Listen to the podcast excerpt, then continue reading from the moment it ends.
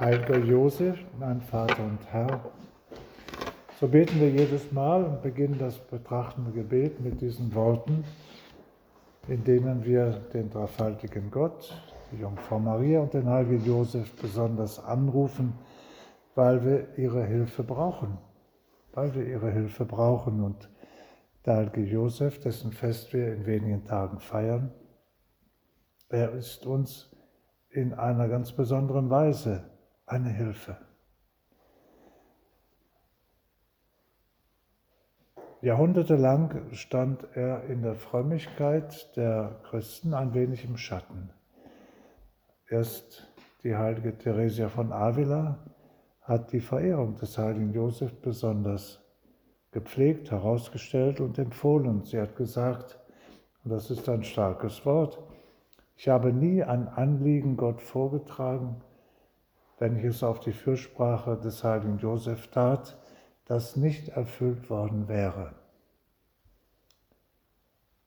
Und das waren viele Anliegen, da die Theresia von Avila, Theresia die Große, sie hatte immer wieder viele Probleme, Anliegen, die nur Gott erfüllen konnte, weil die Situation damals im 16. Jahrhundert in Spanien, Zeitalter der Reformation, nicht gerade einfach war und sie einen Orden praktisch neu gründen musste. Dabei hat ihr der heilige Josef geholfen und sie war fest davon überzeugt, dass es seine Fürsprache war. Und da können wir daran anknüpfen. Wir können nämlich auch fest davon überzeugt sein, dass der heilige Josef uns wirklich hilft, dass er uns kennt, dass er uns zuhört, dass er geneigt ist, uns zu helfen. Warum? Weil wir Kinder Gottes sind. Weil wir Kinder Gottes sind und er hat den Sohn Gottes, das Kind Gottes par excellence, Jesus Christus, in einer besonderen Weise, nämlich in einer väterlichen Weise, betreut, gehegt, ernährt, beschützt, geführt. Und das ist eine Aufgabe, die eigentlich die menschlichen Möglichkeiten übersteigt. Was für ein großer, bedeutender Mann ist der heilige Josef, dass der allmächtige Gott ihm seinen eingeborenen Sohn anvertraut Der Heilige Vater, Papst Franziskus, spricht in seinem Rundschreiben Patris Corde davon, dass es auf den ersten Blick so aussieht, als hätte Gott die Geburt, die Menschwerdung seines Sohnes gar nicht so besonders betonen wollen.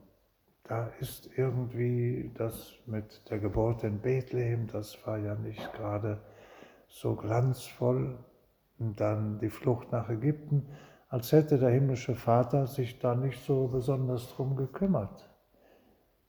Und Papst Franziskus sagt, Josef ist der Mann, durch den Gott für die Anfänge der Erlösungsgeschichte Sorge trägt.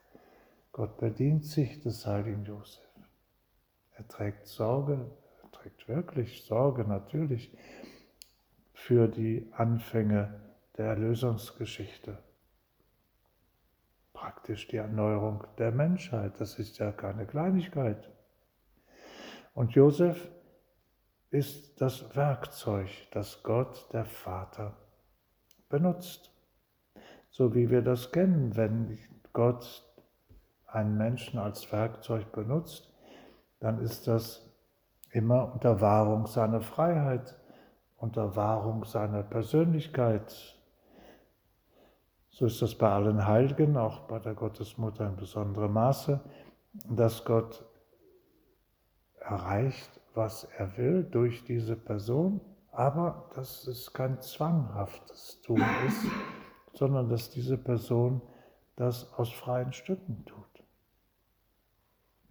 So ist das Leben des heiligen Josef am Anfang schon, wo Schwierigkeiten auftauchten, die er wunderbar gemeistert hat, bis dann auch zu dem alltäglichen Leben in Nazareth, wo so wenig Besonderes zu berichten ist, dass im Evangelium da nichts weiter drüber steht, nur eine Episode, der zwölfjährige Jesus im Tempel.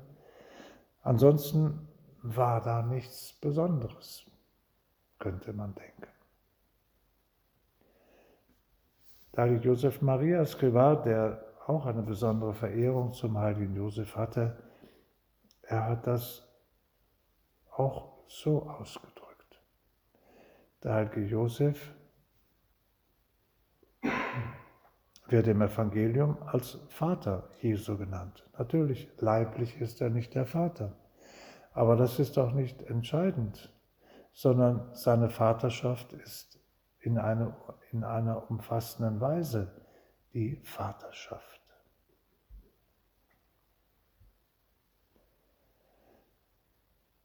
Er ist das Familienoberhaupt. Maria respektiert das. Er ist nicht sozusagen der Prinzgemahl, der eben auch noch da ist, sondern er ist das Familienoberhaupt und Maria ordnet sich ihm unter, so wie das eben eine Ehefrau damals tat und eben ja tut.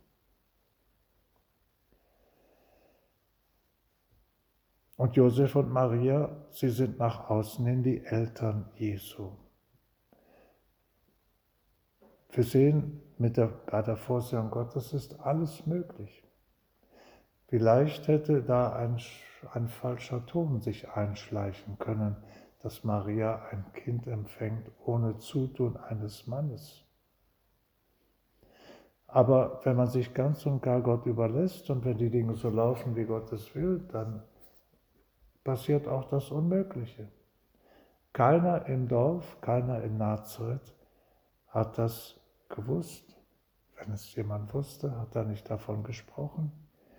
Und gerade auf diesem Gebiet ist die üble Nachrede im Handumdrehen, da und im Umlauf. Aber es kam nicht dazu, weil Gott in seiner Vorsehung es so geregelt hat. Wunderbare Vorsehung Gottes, die die Freiheit der Menschen nicht beschneidet, sondern bei aller Wahrung der Freiheit seine Pläne durchsetzt. Jesus, Jesus, Maria und Josef, so beten wir.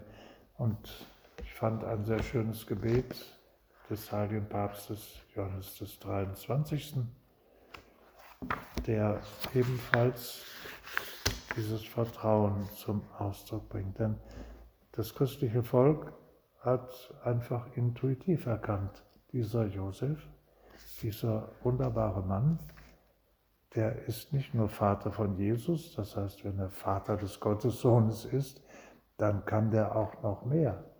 Und so hat es ihm Gott auch anvertraut, dass er der Vater ist von Milliarden von anderen Kindern Gottes. So sagt Johannes der 23. Heiliger Josef, Beschützer Jesu Christi, Mariens keuscher Gatte, du hast dein Leben in der vollkommensten Pflichterfüllung verbracht und mit deiner Hände Arbeit die heilige Familie von Nazareth ernährt. Gewähre gnädig allen denen Schutz, die sich vertrauensvoll in ihren Gebeten an dich wenden. Du kennst ihr Wollen, ihre Ängste, ihre Hoffnungen. Sie eilen zu dir, denn sie wissen, dass sie in dir einen finden, der sie versteht und ihnen auch hilft. Wir können hier dasselbe sagen wie von der Jungfrau Maria, dass hier ein Mensch, Josef ist ein Mensch, der ganz in Gott eingebunden ist, dass er eben das alles im Maßstab Gottes erkennt und etwas daraus macht. Wie könnte es sonst sein, dass Maria oder dass Josef sich über mit Milliarden von Menschen so vertraut weiß? Du kennst ihr Wollen, ihre Ängste, ihre Hoffnung. Wieso kennt er sie? Er kennt sie in Gott, weil Gott ihm all diese Kenntnisse vermittelt.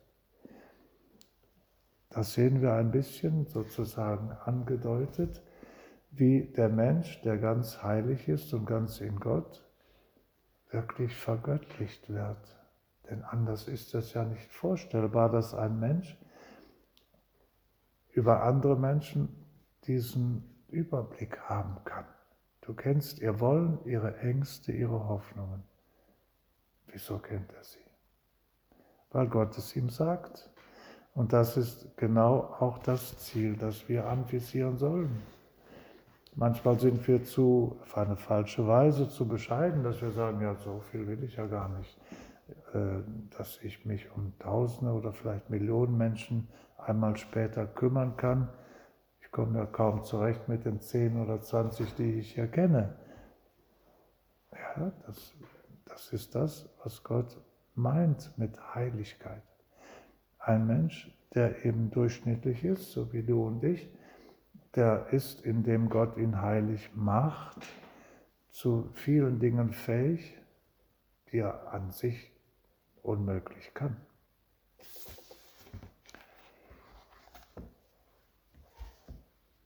In seinem, um, in seinem Rundschreiben Patris Corde, mit dem Herzen eines Vaters, sagt Papst Franziskus eigentlich alles, was wir vom heiligen Josef in diesen Tagen bedenken sollen. Wo wir also nicht nur zu ihm beten, nicht nur ihm danken, ihm Anliegen anvertrauen, sondern wo wir ihn auch als Vorbild ansehen.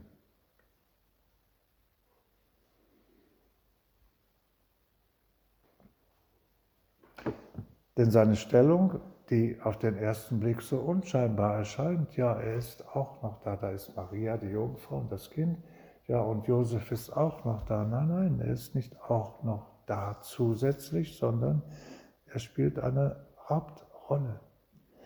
Aber er ist so von Tugenden erfüllt, von den richtigen Haltungen in jeder Beziehung, dass er diese Rolle unauffällig spielt. Sagen wir es rundheraus, er lebt die Demut in vollkommener Weise. Er macht nichts aus sich. Er könnte ja sehr viel oder ab und zu mal auf elegante Weise darauf hinweisen, dass er eben immerhin der Nährvater des Gottessohnes ist. Nein, er ist bescheiden, er ist demütig. Und so ist es immer gewesen im Laufe der Geschichte. Die stolzen Seelen haben das nicht gesehen. Sie haben gesagt, na ja, ach ja, der heilige Josef. Aber das versteht man nur, wenn man selber sich um die Demut bemüht. Auch sämtliche anderen Tugenden, die wir brauchen, um heilig zu werden. Denn darum geht es ja, dass wir in ihm ein Vorbild der Heiligkeit sehen und dass wir versuchen, das nachzuahmen. Im heutigen Menschenbild, das eben Gott außer Acht lässt, da zählt eigentlich nur die Leistung, was ein Mensch leistet, was er alles schafft, was der Großartiges tut. Aber vor Gott ist das anders. Vor Gott zählt nur, was einer ist. Und Josef ist das in vollkommenem Maße, weil er die Tugenden lebt, weil er seine Verantwortung sieht, weil er den Gehorsam als etwas lebt, das den Menschen bereichert, nicht arm klein macht, sondern groß, der die Tugend der heiligen Reinheit lebt. Ja, Josef Maria hat immer Wert darauf gelegt, bei Darstellung des heiligen Josef ihn nicht als alten Mann mit Rauschebart darzustellen. Eine solche Darstellungsweise, dahinter steckt vielleicht der Gedanke, naja, ein alter Mann, der kommt besser damit zurecht, ständig mit einer schönen jungen Frau zusammen zu sein, die er doch nicht berührt. Nein, das kann auch ein junger, kraftvoller Mann.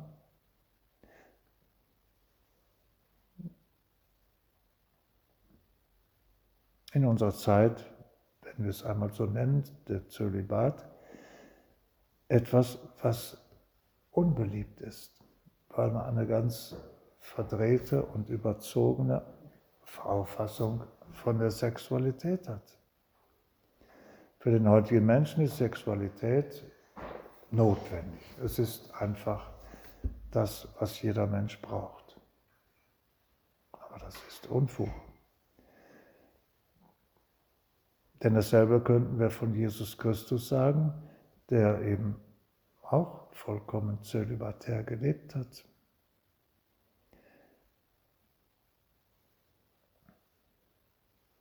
Das geht. Und für den modernen Menschen muss man das ruhig mal ab und zu sagen, das geht. Die Sexualität in der Ehe in der richtigen Weise gebraucht ist gut, ist von Gott, ist, wenn man so will, heilig, weil es eben um das Leben geht. Das hat man der modernen Welt abgekoppelt. Man hat Sexualität und Weitergabe des Lebens entkoppelt. Das ist getrennt und da ist der Fehler. Keiner redet mehr von Humane Vitae, sie ist aktuell wie immer. Aber es geht eben auch so, nicht nur es geht auch so ohne Sexualität, sondern es ist eine Nachfolge Christi.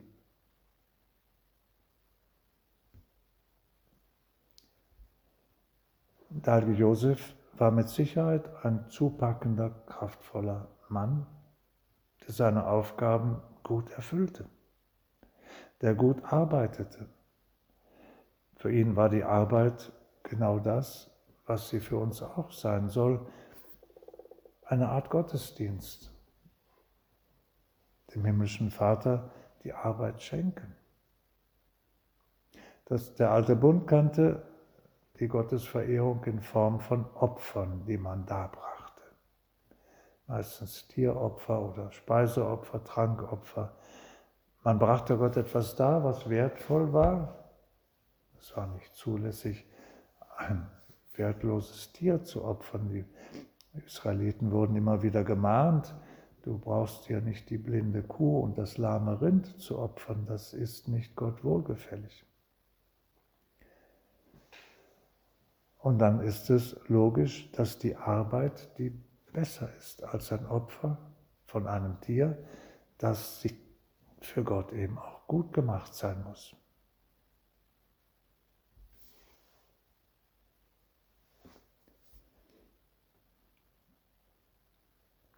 Die Tugend des Gehorsams, die Josef in besonderer Weise lebt, er bekommt Anweisungen, direkte Anweisungen von Gott, aber sie sind gewissermaßen verschleiert. Es ist nicht so einfach, dass Gott sagt, tu jetzt das, flieh nach Ägypten.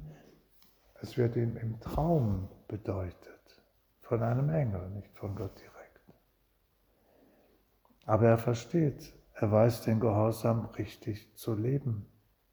Er erkennt, das muss ich jetzt tun, das ist der Wille Gottes.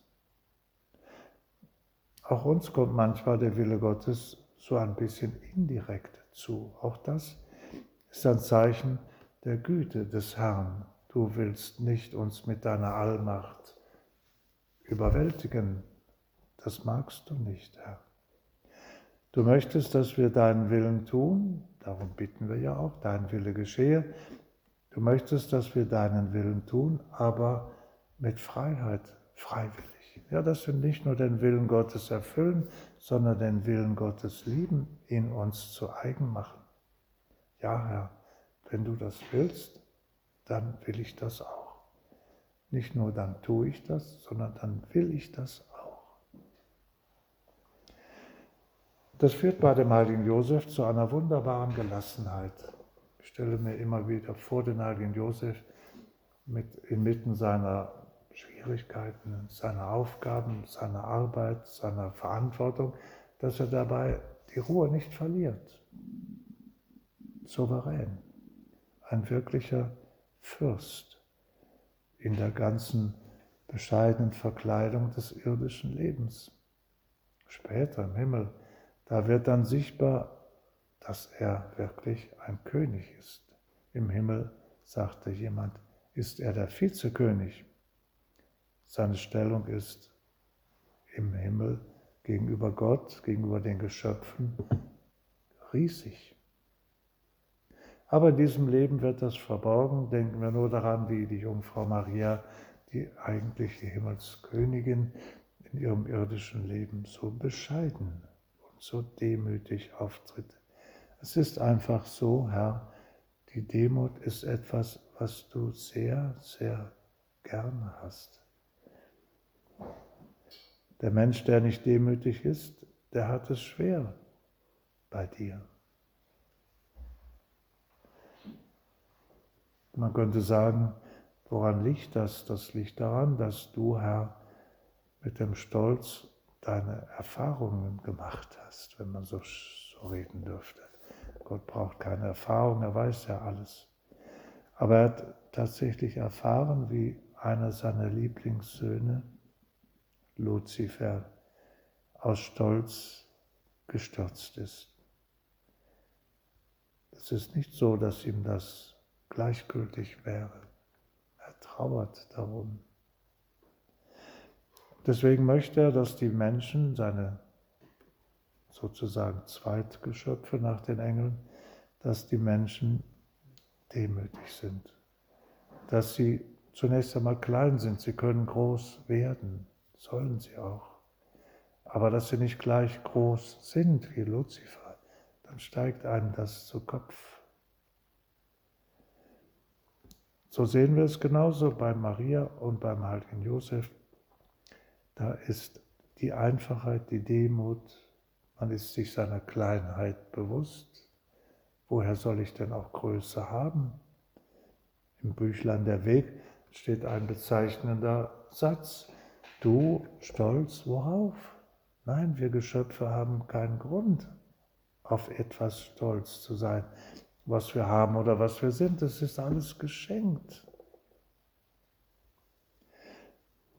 Und dieser Irrtum, der sich eben so leicht einschleicht im Geschöpf, den möchte Gott vermeiden. Deswegen werden seine Lieblinge auf Erden, könnte man sagen, manchmal kurz gehalten. Sie werden nicht verwöhnt, denn das tut ihnen nicht gut.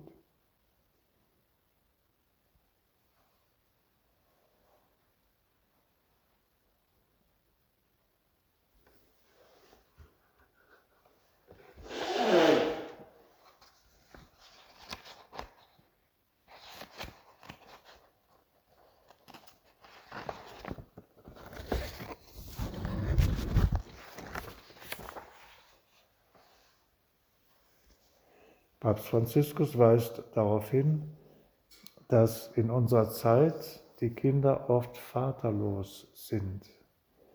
Darüber haben sich viele Menschen Gedanken gemacht, dass wir eine vaterlose Gesellschaft haben, dass in vielen Familien der Vater fehlt. Das war in anderen Zeiten, in Kriegszeiten war das oft durch den Krieg bedingt. Der Vater fiel im Krieg, die Mutter musste die Kinder alleine aufziehen, mit allen Problemen, die davon herrühren. Aber heute auch, indem man die Familie so weitgehend zerstört hat, fast jede Ehe, nicht fast jede Ehe, aber viele Ehen gehen kaputt nach einiger Zeit. Warum? Das war doch früher nicht so.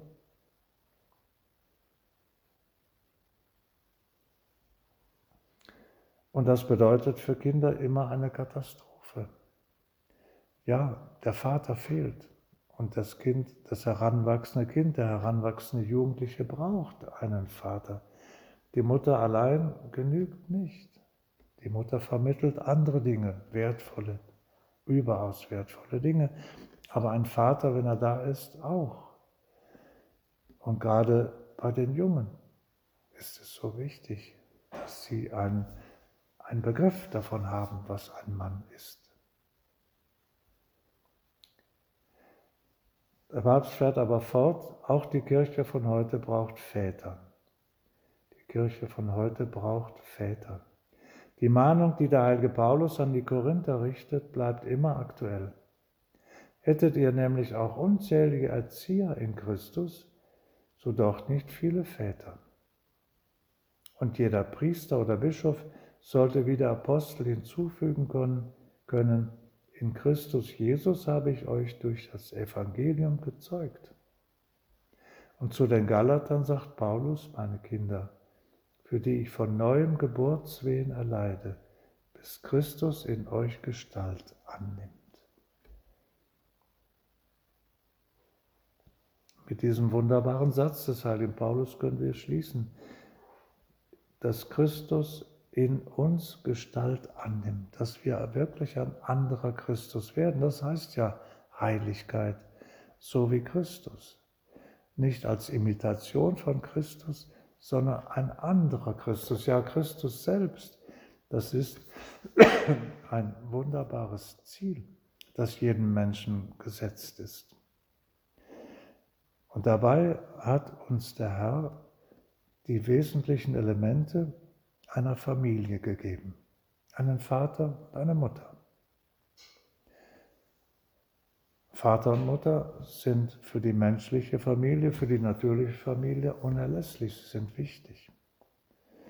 Und im übernatürlichen Leben, wo wir heranreifen sollen zur Vollgestalt Christi, zum Vollalter Christi, da brauchen wir eben auch einen Vater und eine Mutter. In Maria sehen wir die Mutter, wunderbar. Gestaltet und vollendet. Schauen wir auf sie, schauen wir auf diese heilige Familie, deren Vorbild so wichtig ist für unsere Zeit, dass die Zeit doch wieder an dieser Familie genesen möge dass die Menschen sich wieder orientieren an Gott, an seiner Vorsehung, an seinem heiligen Willen und nicht eigene Wege gehen, die in den Abgrund führen. Manchmal wird es deutlich, dass unsere Zeit nicht auf dem richtigen Wege ist.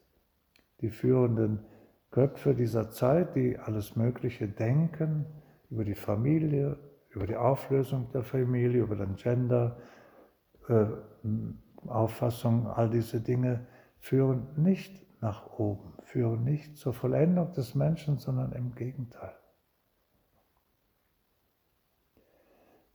Der heilige Josef ist uns ein wunderbares Vorbild.